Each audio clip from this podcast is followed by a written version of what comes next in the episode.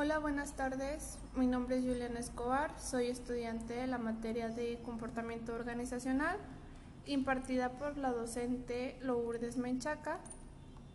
El día de hoy les voy a estar hablando acerca de la personalidad y de la importancia dentro de las organizaciones. Primero que nada, ¿qué es la personalidad? La personalidad es la diferencia individual que distingue una persona de otra.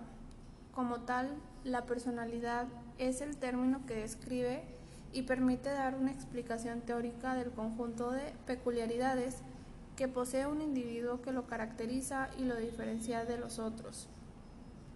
Se compone de características psicológicas, conductuales, emocionales y sociales, es decir, la personalidad es la suma de las formas en que el individuo reacciona ante otros e interactúa con ellos.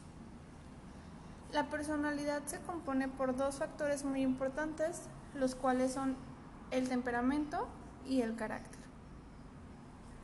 El temperamento es la manera básica como un individuo se enfrenta y reacciona ante una situación determinada, es decir, la tendencia del individuo a reaccionar de cierto modo ante su ambiente.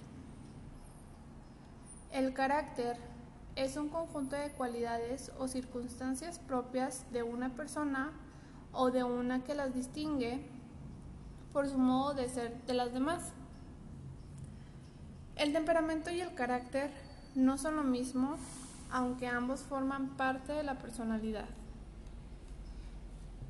El temperamento es el aspecto biológico o instintivo que eh, viene, de la herencia y es innato en el ser humano, es decir, que se nace con él.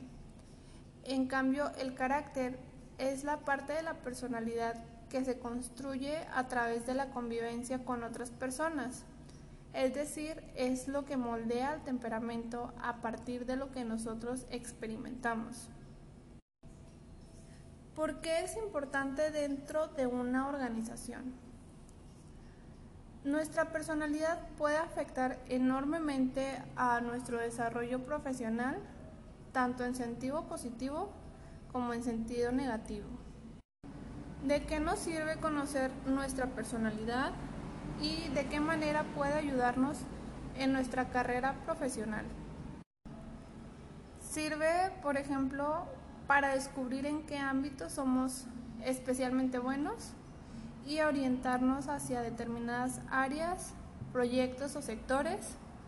También nos ayuda a aceptarnos como somos para no frustrarnos. También nos ayuda a seleccionar el personal o el perfil ideal para el puesto de trabajo.